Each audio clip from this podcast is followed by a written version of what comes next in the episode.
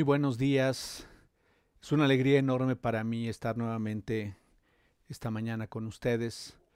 Y rápidamente vamos a ir eh, al tema que, a la segunda parte del tema que hablábamos la semana pasada. Y hablábamos del caos a la armonía de Dios. Y bien, eh, considerábamos y platicábamos sobre pues lo complicado, eh, el desequilibrio, la condición en la que actualmente se encuentran muchas de las cosas que nos rodean y aún llegábamos a la conclusión o meditábamos que en ocasiones, eh, sin desearlo, podemos encontrar áreas de nuestra vida en las que pudiéramos encontrarnos en caos, en problemas constantes, en condiciones en las que eh, vamos batallando constantemente y las cuales no podemos superar. Pero qué bendiciones para nosotros encontrar lo que la palabra de Dios enseña. Eh, pero para esto quiero hacer rápidamente un breve repaso, no tomar muchos minutos. Y decíamos que, de acuerdo a Mateo 24, que encontramos eh, ahí en el versículo 12 que habrá tanta maldad que el amor de muchos se enfriará. Y sabes, eh, esto es algo que deberíamos tomar muy, muy en cuenta y tenerlo presente constantemente en nuestra vida, de tal manera que producto de esta condición en la que se encuentra la sociedad y todo lo que nos rodea, el amor que hay en nosotros eh, viniera menos en relación a Dios y todo lo que Él signifique para nosotros o ha significado para nosotros. Veíamos que la palabra maldad eh, viene o está compuesta por dos, dos este, raíces fundamentalmente, una que es nomos, que significa ley, y el prefijo a, que significa sin. Entonces, eh, meditábamos que la palabra eh, griega anomía es sin ley. Eh, es un enorme peligro que enfrentamos hoy en la sociedad en la que vivimos y no solamente en la sociedad, sino yo podría decir que en ocasiones en la propia vida de uno o aún en la vida de la iglesia o del cuerpo de Cristo pudiéramos enfrentarnos a esta situación si no tenemos cuidado.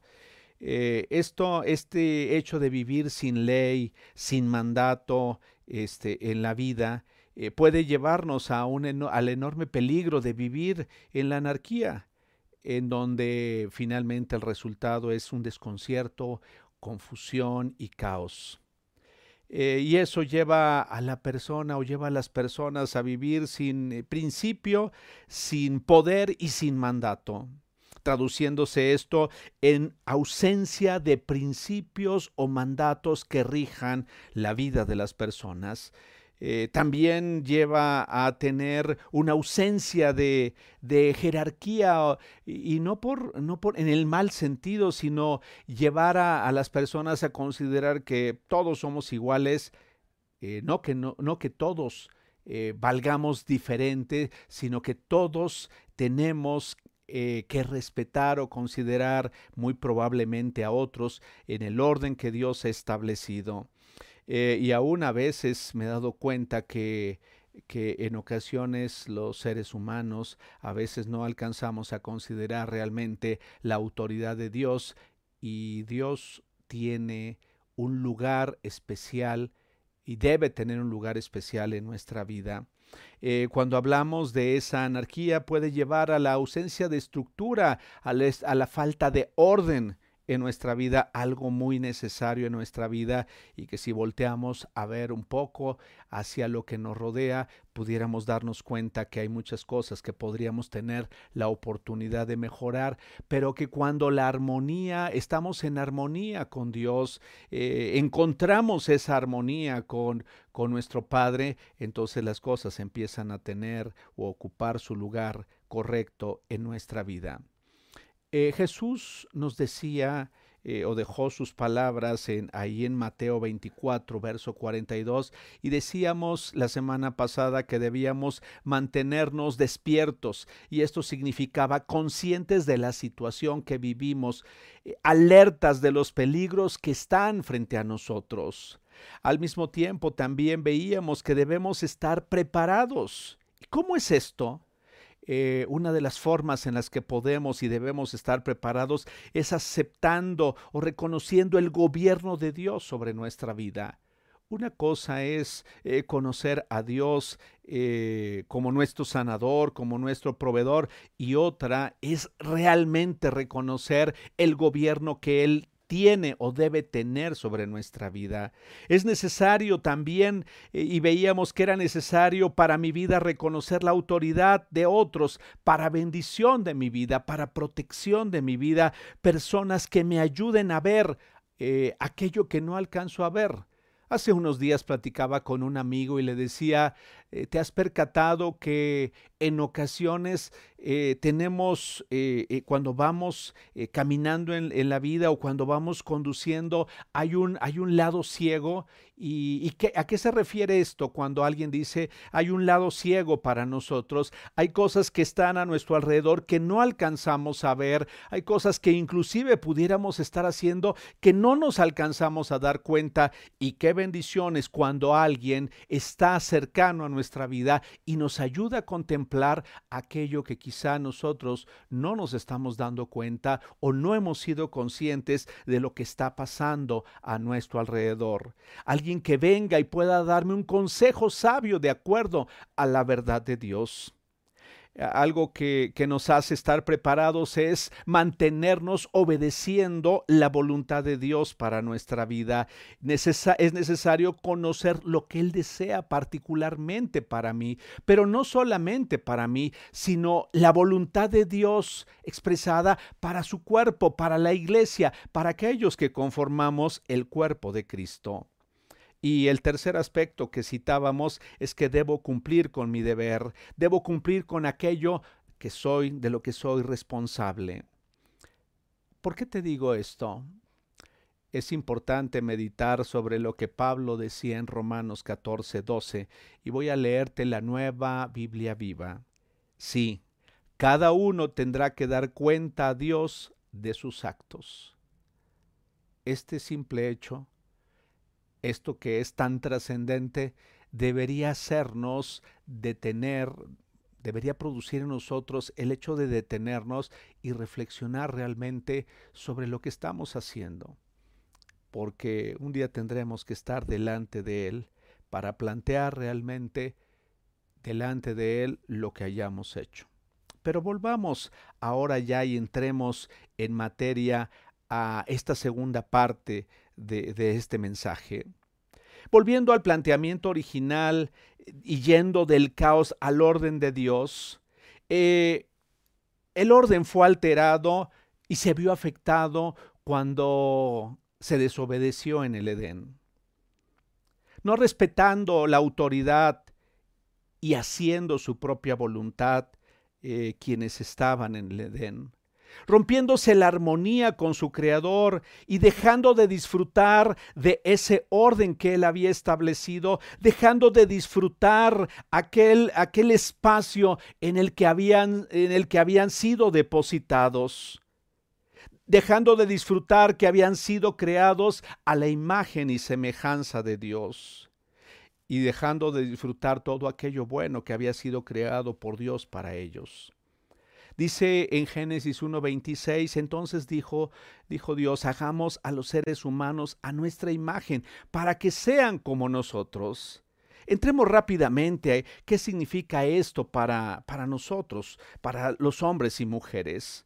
al ser semejantes a Dios, no, no, no estaba diciendo él que seríamos un duplicado no llegaríamos a ser como dioses pequeños, sino que tendríamos la capacidad para tener una relación con Él.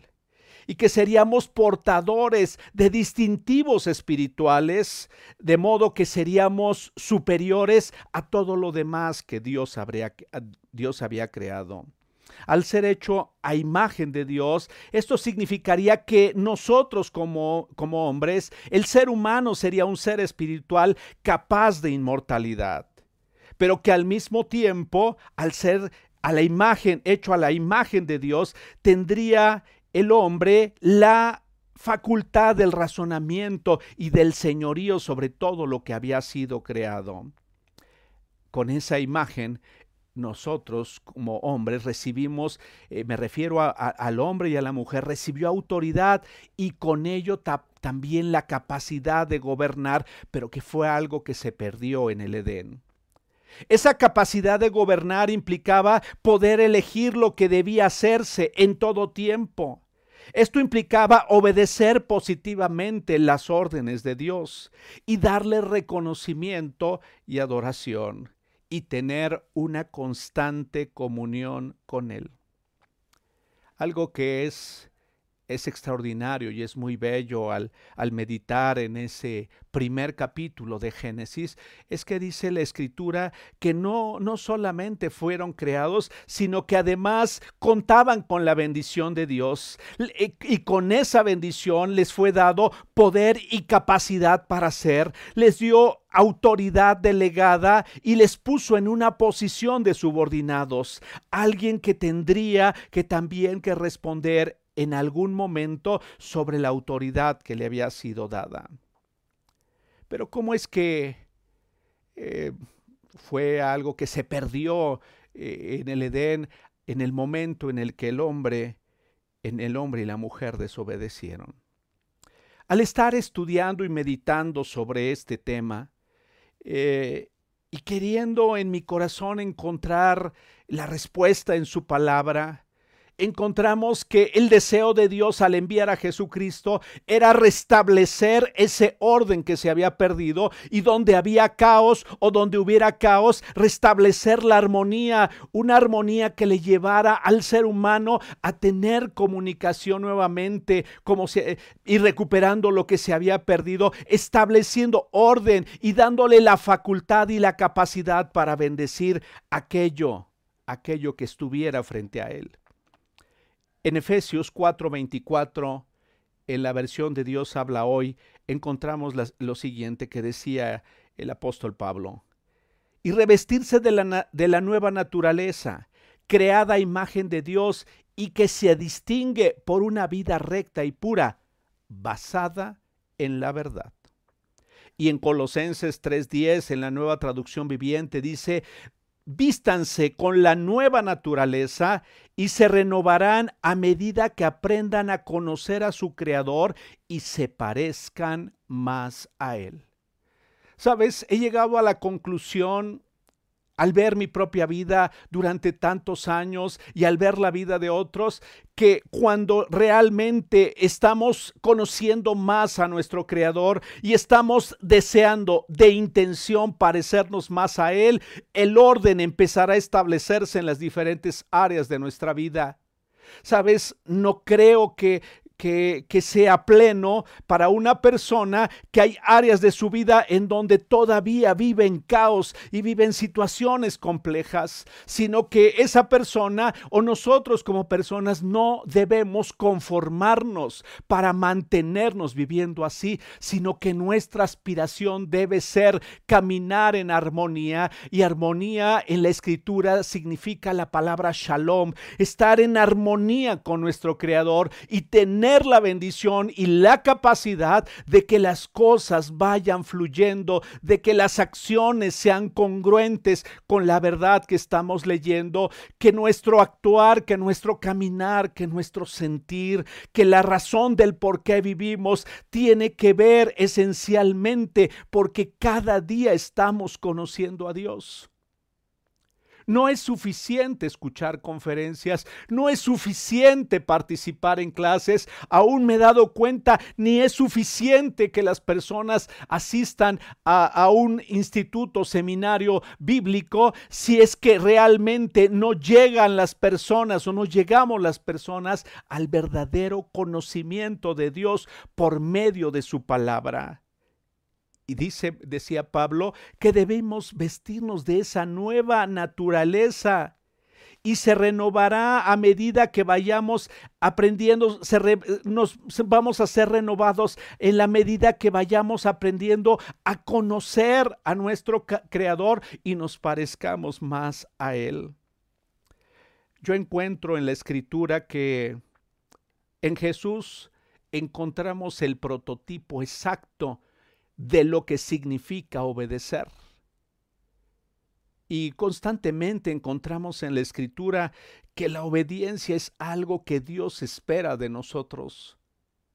Eh, en, en el Edén se le dijo al hombre lo que debía hacer y el hombre no obedeció tomó su propia iniciativa, tomó su propio parecer y finalmente eh, lo que encontramos ahí fue desobediencia esencialmente. Eh, podemos hablar y argumentar muchas cosas, pero le fue dicho, se le fueron dadas instrucciones específicas, las cuales no fueron cumplidas y al no cumplirlas trajo tremendo caos a todo lo que estaba a su alrededor, trajo confusión, trajo vergüenza, trajo temor y tantas cosas, pero que al venir Jesús estamos en la posibilidad de tener el ejemplo, el ejemplo exacto a seguir.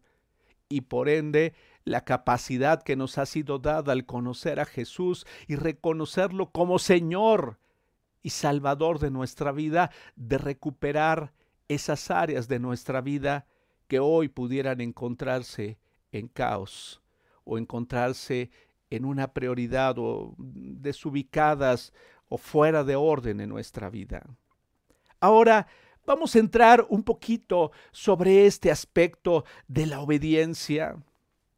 Y algo que me ha sorprendido es que a veces ni siquiera es claro para nosotros qué significa obedecer qué significa esa acción y eh, al estudiar sobre ella podemos decir que significa cumplir la voluntad de quien manda, cumplir una ley o una norma. Fíjate bien, obedecer tiene que ver con cumplir la voluntad de quien manda.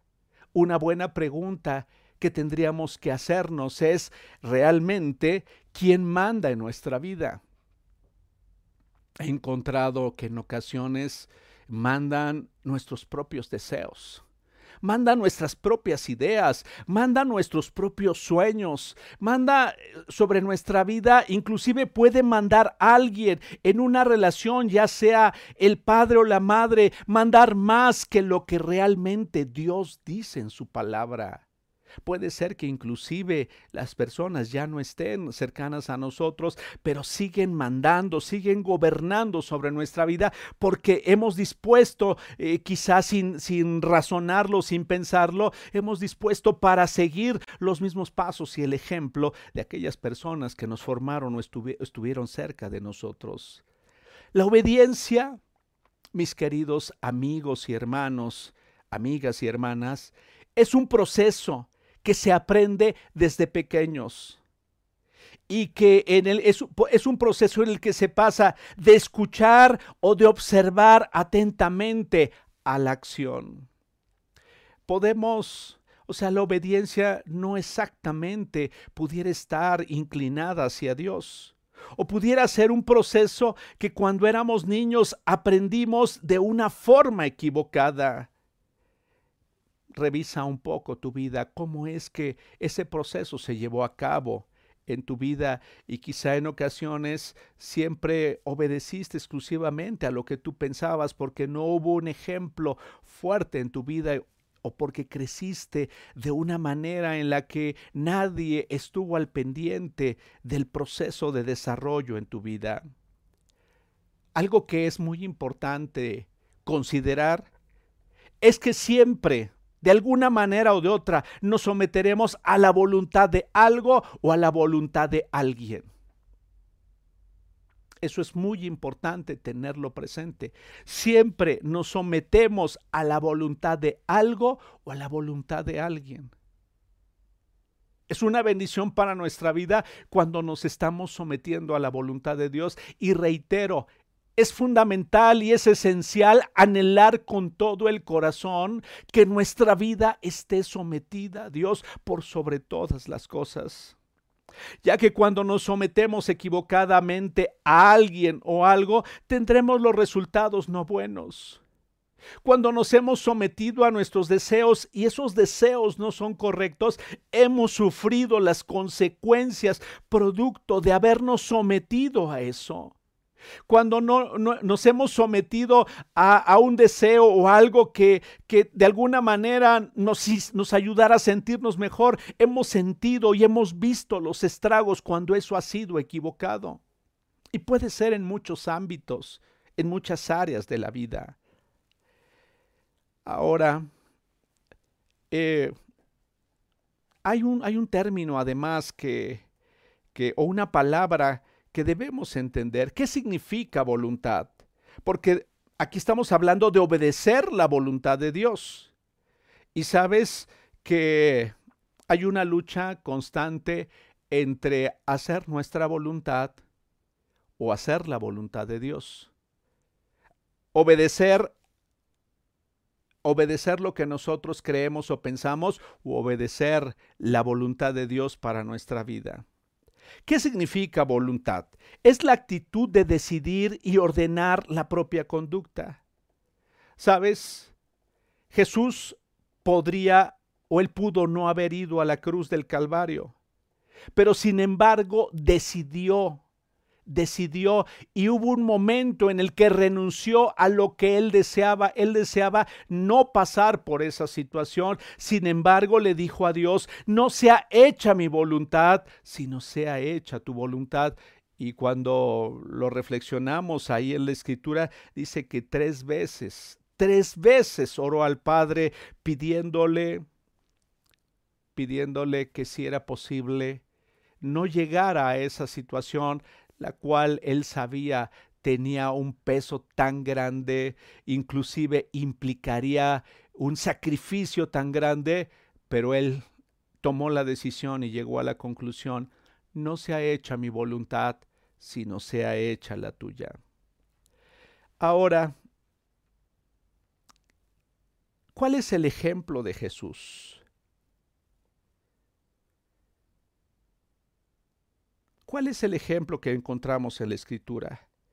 El primer aspecto que vemos en la escritura y lo encontramos en el Evangelio de, Lucas, en el capítulo 2 y del versículo 41 al 52, dice que Jesús aprendió desde pequeño a obedecer y a someterse a la voluntad de sus padres.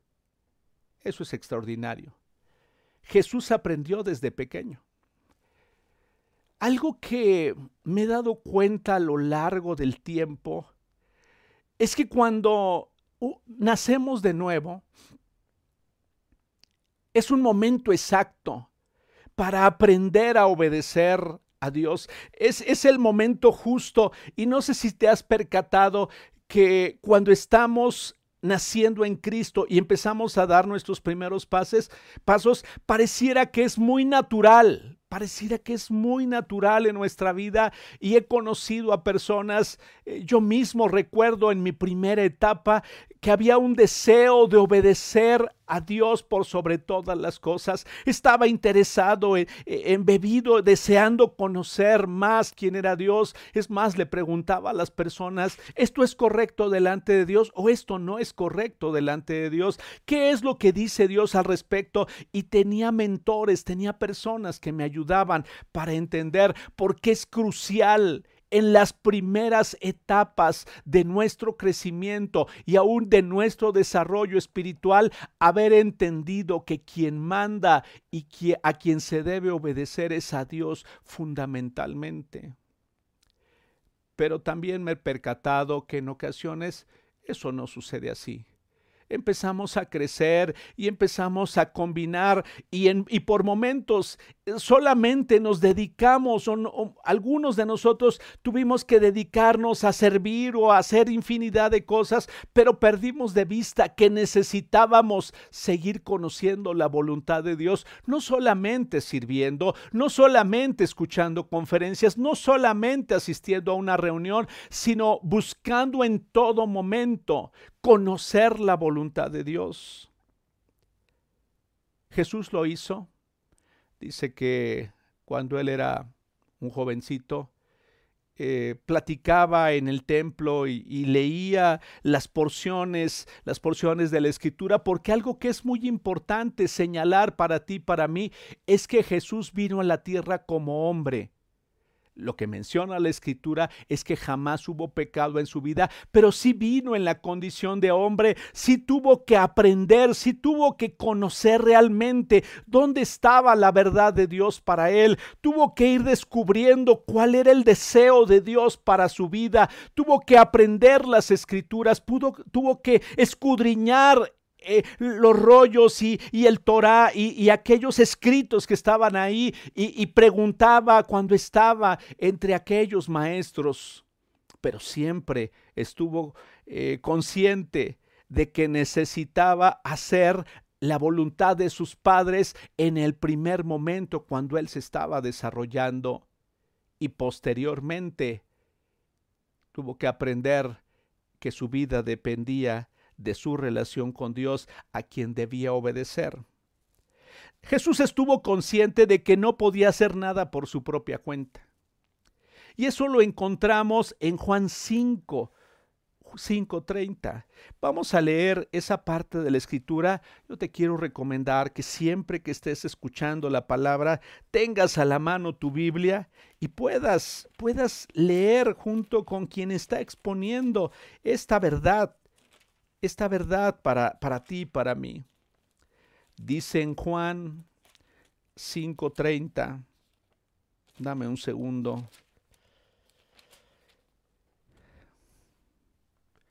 Yo no puedo hacer nada por mi propia cuenta. Juzgo solo según lo que oigo y mi juicio es justo, pues no busco hacer mi propia voluntad, sino cumplir la voluntad del que me envió. Jesús estuvo consciente de que no podía hacer nada por su propia cuenta. Es importante, es, es, es fundamental para ti, para mí. Sabes, a veces hacemos grandes planes, hacemos, eh, tenemos grandes ideas, pero antes de llevarlas a cabo, debemos considerar realmente ¿Qué es lo que Dios desea de nosotros? Si lo que estamos planeando, si lo que estamos haciendo está acorde a su voluntad. Eso constantemente se lo he dicho a, los jóvenes que se encuentran en una relación de noviazgo y que me preguntan, eh, es importante asegurarte que el paso que estás dando, que el camino que estás tomando, tiene que ver con la voluntad de Dios. Sabes, conozco historias muy tristes Conozco historias que, que son muy lamentables, que la persona al haber tomado la decisión basado en su propia voluntad y en su propio criterio, han pasado los años y las personas se enfrentan a la desgracia porque se encuentran que estaban fuera o que han estado fuera de la voluntad de Dios en esa decisión que tomaron. ¿Cuántas veces nos ha sucedido? ¿Cuántas veces hemos fracasado? ¿Cuántas veces nos hemos equivocado? ¿Cuántas veces deseando hacer lo correcto hemos ido por un camino equivocado porque hemos hecho nuestra propia voluntad? Y todo, todos esos errores y toda esa confusión ha traído caos a nuestra vida y nos ha hecho perder la armonía que teníamos con el Padre. Pero Jesús estuvo consciente y Jesús es nuestro ejemplo que no podía hacer nada por su propia cuenta. Deseo con todo mi corazón que esta mañana te des cuenta y puedas ser consciente y venga la revelación a tu corazón y a mi corazón que no podemos hacer nada por nuestra propia cuenta. Qué bendiciones que una mujer desea ser una extraordinaria madre o un hombre desea ser un extraordinario padre. Pero no lo puedes hacer sola. Más bien, no debes hacerlo sola, no debes hacerlo solo. No, no trates de ejecutar ese rol y esa función que tienes por tu propia cuenta. Considera a Dios, eh, sometámonos a su voluntad y sabes, los resultados serán mucho mejores. Entonces empezaremos a ver equilibrio y orden en nuestra vida. He visto tantas veces que cuando no estamos sometidos a la voluntad de Dios y aún no haciendo cosas malas, simplemente dejando de hacer lo que Dios desea para nuestra vida, como lo veo en la vida de las personas en este ejemplo que te he citado.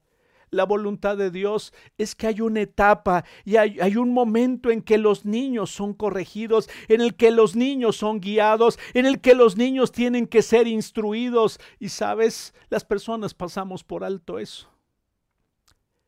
He conocido a muchas personas interesadas en tener a sus hijos en buenos colegios y sin embargo no dedicarles tiempo. He conocido ejemplos de personas que están muy interesadas en darles el mejor lugar donde vivir y no porque eso sea malo, encontrar las mejores cosas con las que se puedan vestir, pero sin embargo no se han interesado en la formación de sus corazones, no se han interesado en que esos, esos seres que están creciendo, e, esos pequeños que están creciendo, puedan conocer realmente a Dios a través del trabajo que ellos mismos estén haciendo. ¿Y qué sucede? Que las personas empezamos a hacer las cosas por nuestra propia cuenta, sin considerar a Dios en nuestra vida. Es tan extraordinario que para cada pregunta de nuestra vida, para cada situación de nuestra vida, aquí está revelada la voluntad de Dios para ti y para mí. Hay veces que no llevo a cabo o no hago la voluntad de Dios porque ni siquiera sé dónde está. Pero sabes, esa es la bendición cuando las personas tomamos la decisión de estar eh, siendo guiados o de considerar a alguien en nuestra vida, alguien que esté cercano a nosotros. Sabes, todos necesitamos a alguien que esté cercano a nosotros. Tú lo necesitas, yo lo necesito. No importa cuántos años llevo caminando en el Evangelio, no importa cuánto tiempo llevo inclusive enseñando a otros el mensaje de Jesús. Yo necesito tener a alguien es de bendición para mi vida que alguien esté cercano a mi propia vida y me ayude a entender si estoy haciendo la voluntad del Padre o estoy haciendo mi propia voluntad o estoy caminando por mi propia cuenta. Jesús conocía la voluntad del Padre. Y esa voluntad del Padre la vino a expresar a los hombres y mujeres. Sabes, la voluntad del Padre a través de Jesús está plasmada aquí. Esa voluntad está plasmada en su palabra. Ahora, Puede ser que conozca la, la voluntad del Padre y no hacerla.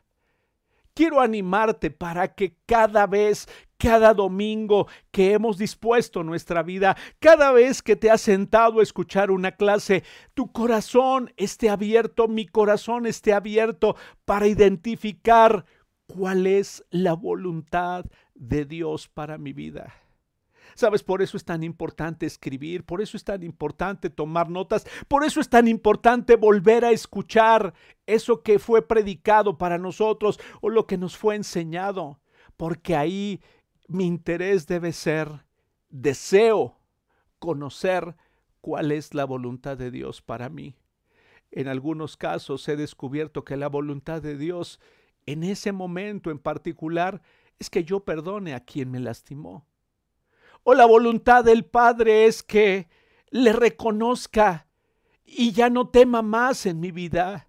Que la voluntad del Padre es que pueda voltear a aquellos que no lo conocen. En estos últimos días no sabes cómo me ha inquietado y, volteo una y otra vez y, leo y vuelvo a leer y, y, en, cada, en cada momento me encuentro que el deseo de Dios para mi vida es que no me quede atrincherado eh, viviendo esta situación desde lejos, sino que tome la decisión de ir y hablarles a otros de Jesús, ir y mostrar misericordia hacia aquellos que lo necesitan. Constantemente tú y yo necesitamos escuchar la voz de Dios por medio de su palabra y por la revelación que su Espíritu Santo trae a nuestra vida. Tú y yo necesitamos conocer la voluntad de Dios para este tiempo. No sé si, si has pensado en ello. ¿Qué es lo que Dios desea de nosotros en, en, este tiempo? En un tiempo de tanto caos, de tanta, de tanta confusión, de tantas malas noticias, es solamente cuestión de que prendas el televisor y, o, prendas eh, eh, tu computadora y, entres a ver y te encontrarás con muchas, muchas noticias lamentables, muchas noticias tristes. He conocido a personas o he platicado con personas, con amigos en estos días que me han dicho, el corazón, el corazón duele, me duele al ver la situación y el caos en el que nos encontramos. Pero la pregunta es, Dios, ¿cuál es tu voluntad para mí? ¿Qué es lo que esperas de mí? ¿Qué es lo que deseas? Y sabes, aquí en su palabra es donde puedo encontrar las respuestas. Ahora, obedecer no es fácil, sobre todo cuando llevamos tanto, tanto tiempo haciendo nuestra propia voluntad. Y puede ser que haya áreas de mi vida en las que esté caminando y he aprendido a obedecer, pero muy probablemente hay áreas de mi vida en las que todavía no le estoy obedeciendo, que hay áreas de mi vida en las que todavía estoy batallando, áreas de mi vida en las que puedo estar eh, sin que los demás se den cuenta en caos. Obedecer de, después de ir caminando haciendo nuestra voluntad e ir eh, siguiendo nuestros deseos solamente o haciendo nuestra propia voluntad no es sencillo. Eso implica sacrificar. Eso implica muchas veces aún morir a eso que hemos deseado o a eso que hemos pensado o a eso que hemos seguido durante tanto tiempo. Dice de Jesús en Hebreos 5, ve conmigo por favor ahí a Hebreos 5. Es un pasaje que me sorprendió muchísimo al leerlo. Porque está hablando de Jesús, nuestro amado Jesús.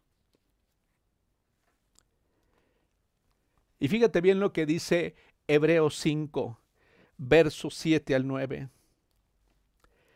En los días de su vida mortal, Jesús ofreció oraciones y súplicas con fuerte clamor y lágrimas al que podía salvarlo de la muerte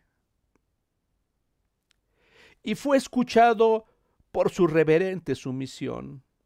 Aunque era hijo, mediante el sufrimiento aprendió a obedecer y consumada su perfección llegó a ser autor de salvación eterna para todos los que le obedecen.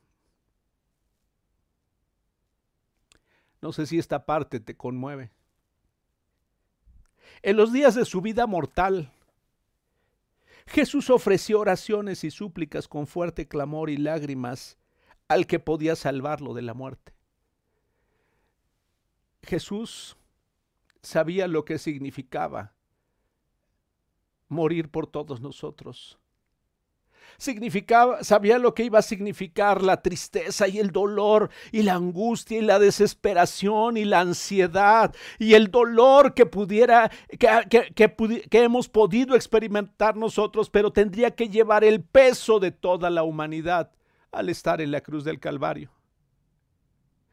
A tal punto que cuando estaba en la cruz mencionó estas palabras, Padre, ¿por qué me has desamparado? Y después eh, fue dicho consumado es. Pero dice que con lágrimas clamó al que podía salvarlo de la muerte y dice que fue escuchado por su reverente sumisión. ¿Sabes? Hay una bendición enorme para tu vida cuando decidimos someternos a la autoridad de Dios, cuando decidimos someternos al señorío de Dios y decidimos renunciar a nuestra propia voluntad y decidimos renunciar a todo, a todo con tal de estar sometidos a su voluntad. Hay cosas que van a costarnos mucho para obedecer hay cosas en las que aún nuestro propio corazón sentirá angustia o dolor. Dice que aunque era hijo de Dios mediante el sufrimiento, aprendió a obedecer. Aunque era hijo de Dios, aprendió mediante el sufrimiento a obedecer. Y consumada su perfección, llegó a ser el autor de salvación eterna para todos los que le obedecen. Él es el autor de la salvación eterna para ti y para mí.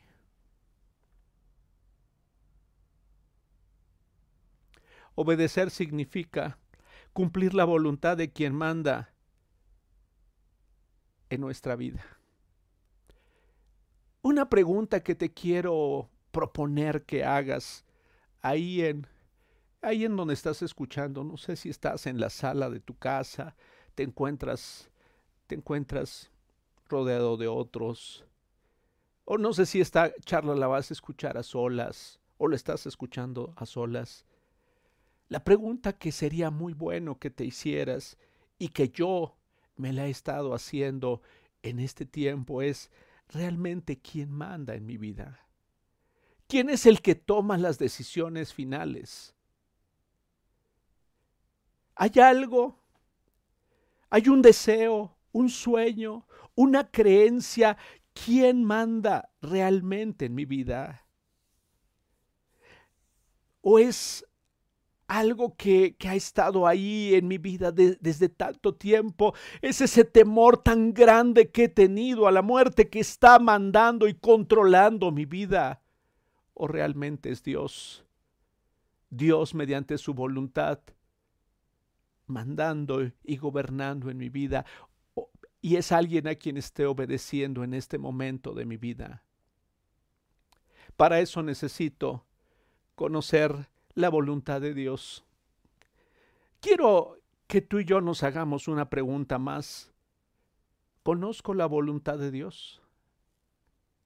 ¿Conozco la voluntad de Dios para mí? Me queda claro que la voluntad de Dios es que sea un extranjero y un peregrino sobre la tierra, que sea solamente como alguien que está de visita, Conozco que esa es la voluntad de Dios para mí. Conozco que la voluntad de Dios es que considere que por mucho que me afanara, no podría añadir ni un solo momento a mi existencia. Es clara para mí la voluntad de Dios cuando dice que Él, si Él cuida de las aves, cuidará también de mí. Es claro para mí esa parte de la escritura en donde yo puedo estar seguro, en donde puedo estar confiado, no obstante el caos que se mueve a mi, alrededor. Es claro para mí que lo que su palabra dice, que me bendecirá y seré bendición para muchas personas, eso es lo que Él también quiere para ti, que Él te bendeciría y tú serás bendición para otras personas, como encontramos en la Biblia tantos ejemplos. ¿Sabes? La salvación que hemos tenido en Cristo no es solamente para nosotros, sino es también o será de bendición para aquellos que nos rodean en tanto que estamos obedeciéndole a Él. ¿Conoces la voluntad de Dios para tus hijos? ¿La entiendes? ¿Cuál es la voluntad de Dios para tus hijos? ¿Cuál es la voluntad de Dios para esos pequeños que están ahí? ¿Cuál es la voluntad de Dios para esos que, que, son adolescentes? ¿La conoces? ¿Te queda claro realmente cuál es la voluntad de Dios? Sabes, estoy seguro que si quedara claro para nosotros cuál es la voluntad, seguro que tomaríamos decisiones muy diferentes estaríamos interesados en mostrarles realmente quién es Él. Estaríamos ansiosos de que nuestra vida pudiera manifestarles la realidad de quién es Dios. Si conociéramos cuál es la voluntad de Dios para esos hijos, para esas hijas. Buscaríamos en todo momento no darles un ejemplo equivocado no gritar frente a ellos, no discutir frente a ellos, no mostrarles nuestra frustración, cuidar lo que sale de nuestra boca. Si conociéramos cuál es la voluntad de Dios para esos hijos y para esas hijas. Si conociéramos la voluntad de Dios para ellos, tomaríamos acciones muy concretas para para hablarles con amor, pero con firmeza, buscando en todo momento hacer la voluntad de Dios y no la nuestra, o dejar de hacer la voluntad de ellos para realmente hacer la voluntad de Dios en nuestras vidas. ¿Tú sabes cuál es la voluntad de Dios para ese cónyuge tuyo, con quien vives, con quien has vivido tantos años? ¿Tú sabes cuál es la voluntad de Dios? ¿Tú sabes cuál es la voluntad de Dios para ti, para mí, como parte del cuerpo de Cristo? Muy pronto te hablaré sobre eso. ¿Sabes? Con tristeza a veces podemos ver que el cuerpo pareciera que está desarticulado, cada quien caminando por su propio rumbo sin identificar que nos necesitamos los unos a los otros. ¿Sabes? Eso es lo que alcanzo a entender de la voluntad de Dios para el cuerpo de Cristo. Nos necesitamos unos a otros. Hay personas que te necesitan del cuerpo, dentro del cuerpo de Cristo. Hay hermanas y hermanos tuyos que te necesitan. Hay personas que no lo conocen que te necesitan. Y sabes, hay personas que me necesitan a mí también. Y que yo necesito de otros, también necesito de ti. Al ser parte del cuerpo de Cristo, pero conozco la voluntad. ¿Qué es lo que Dios quiere de mi vida en el tiempo que está por venir? Es cierto, hoy puedo conocer cuál era la voluntad de Dios en el pasado, pero cuál es la voluntad de Dios en el presente para mi vida. ¿Qué es lo que Dios espera de mí en este tiempo? ¿Qué es lo que puede ayudarme para cumplir la voluntad de Dios y estoy terminando ya? Encuentro dos cosas muy sencillas y seguro al escucharlas te darás cuenta que no te estoy diciendo nada nuevo. Hay dos cosas que tú y yo necesitamos y que nos pueden ayudar para cumplir con la voluntad de Dios para nosotros. Una de ellas es confiar plenamente y realmente en Él y como leímos al principio, cada día conocerlo más a Él hasta llegar a la imagen, a la imagen original que trae orden, que trae armonía, que trae paz, que trae bendición, al estar conscientes de la grandeza y de lo extraordinario que es estar sometido realmente a su autoridad en nuestra vida. Y el segundo aspecto es amarlo por sobre todas las cosas. Jesús dijo, que todo, todo lo que tú alcanzas a ver y todo lo que yo alcanzo a conocer en la escritura o alcanzaré a conocer, porque estamos tan limitados que seguramente no alcanzaremos a comprenderlo todo en su totalidad, es amar a Dios por sobre todas las cosas. Pablo decía que era importante conocerlo. Y Juan el apóstol dice en su primera carta en el capítulo 2 del versículo 3 al 6 lo siguiente, en la nueva versión internacional. ¿Cómo sabemos si hemos llegado a conocer a Dios? Y dice la escritura, si obedecemos sus mandamientos. El que afirma lo conozco, pero no obedece sus mandamientos, es un mentiroso y no tiene la verdad. En cambio, el amor de Dios se manifiesta plenamente en la vida del que obedece su palabra. De este modo sabemos que estamos unidos a Él. El que afirma que permanece en Él debe vivir como Él vivió. Y dice en primera de Juan 5:3, en esto consiste el amor a Dios, en que obedezcamos sus mandamientos, y estos no son difíciles de cumplir. Obedecer a Dios disponer a hacer su voluntad y no la nuestra, aún teniendo que sacrificar aquello que deseábamos, aquello que anhelábamos, aquello que fue parte de nosotros durante tantos años, traerá enormes beneficios y resultados a nuestra vida. Yo anhelo con todo mi corazón que puedas llegar a la comprensión de aquellos cambios que son necesarios en tu vida. Hoy yo estoy en un tiempo de reconsiderar qué es lo que Dios quiere para mí y deseo con todo mi corazón que sea también el anhelo de tu corazón preguntarle a Dios qué es, cuál es la voluntad de Él para ti en este tiempo. Padre, te doy muchas gracias. Gracias te doy por este tiempo en el que hemos podido considerar tu palabra. Ayuda a mis hermanas y a mis hermanos. Ayuda a nuestros amigos. Que podamos reconocer y hagamos un recuento verdadero y sincero de la realidad en la que vivimos. Y aceptemos que hay áreas en nuestra vida en las que aún necesitamos someternos a tu autoridad y por ende obedecer y reconocer lo que es tu voluntad para nosotros, lo que tú nos has mandado. Ayúdanos, ayúdanos para comprenderlo. Que sea tu Espíritu Santo guiándonos a la verdad. Te pido con todo mi corazón que este mensaje traiga una profunda reflexión a nuestro corazón. Que estas palabras no queden solamente en semillas que vengan y sean robadas por el maligno, o sean secadas por el tiempo y por las adversidades y las situaciones, sino que estos, esto que hemos reflexionado dé mucho fruto en nuestra vida.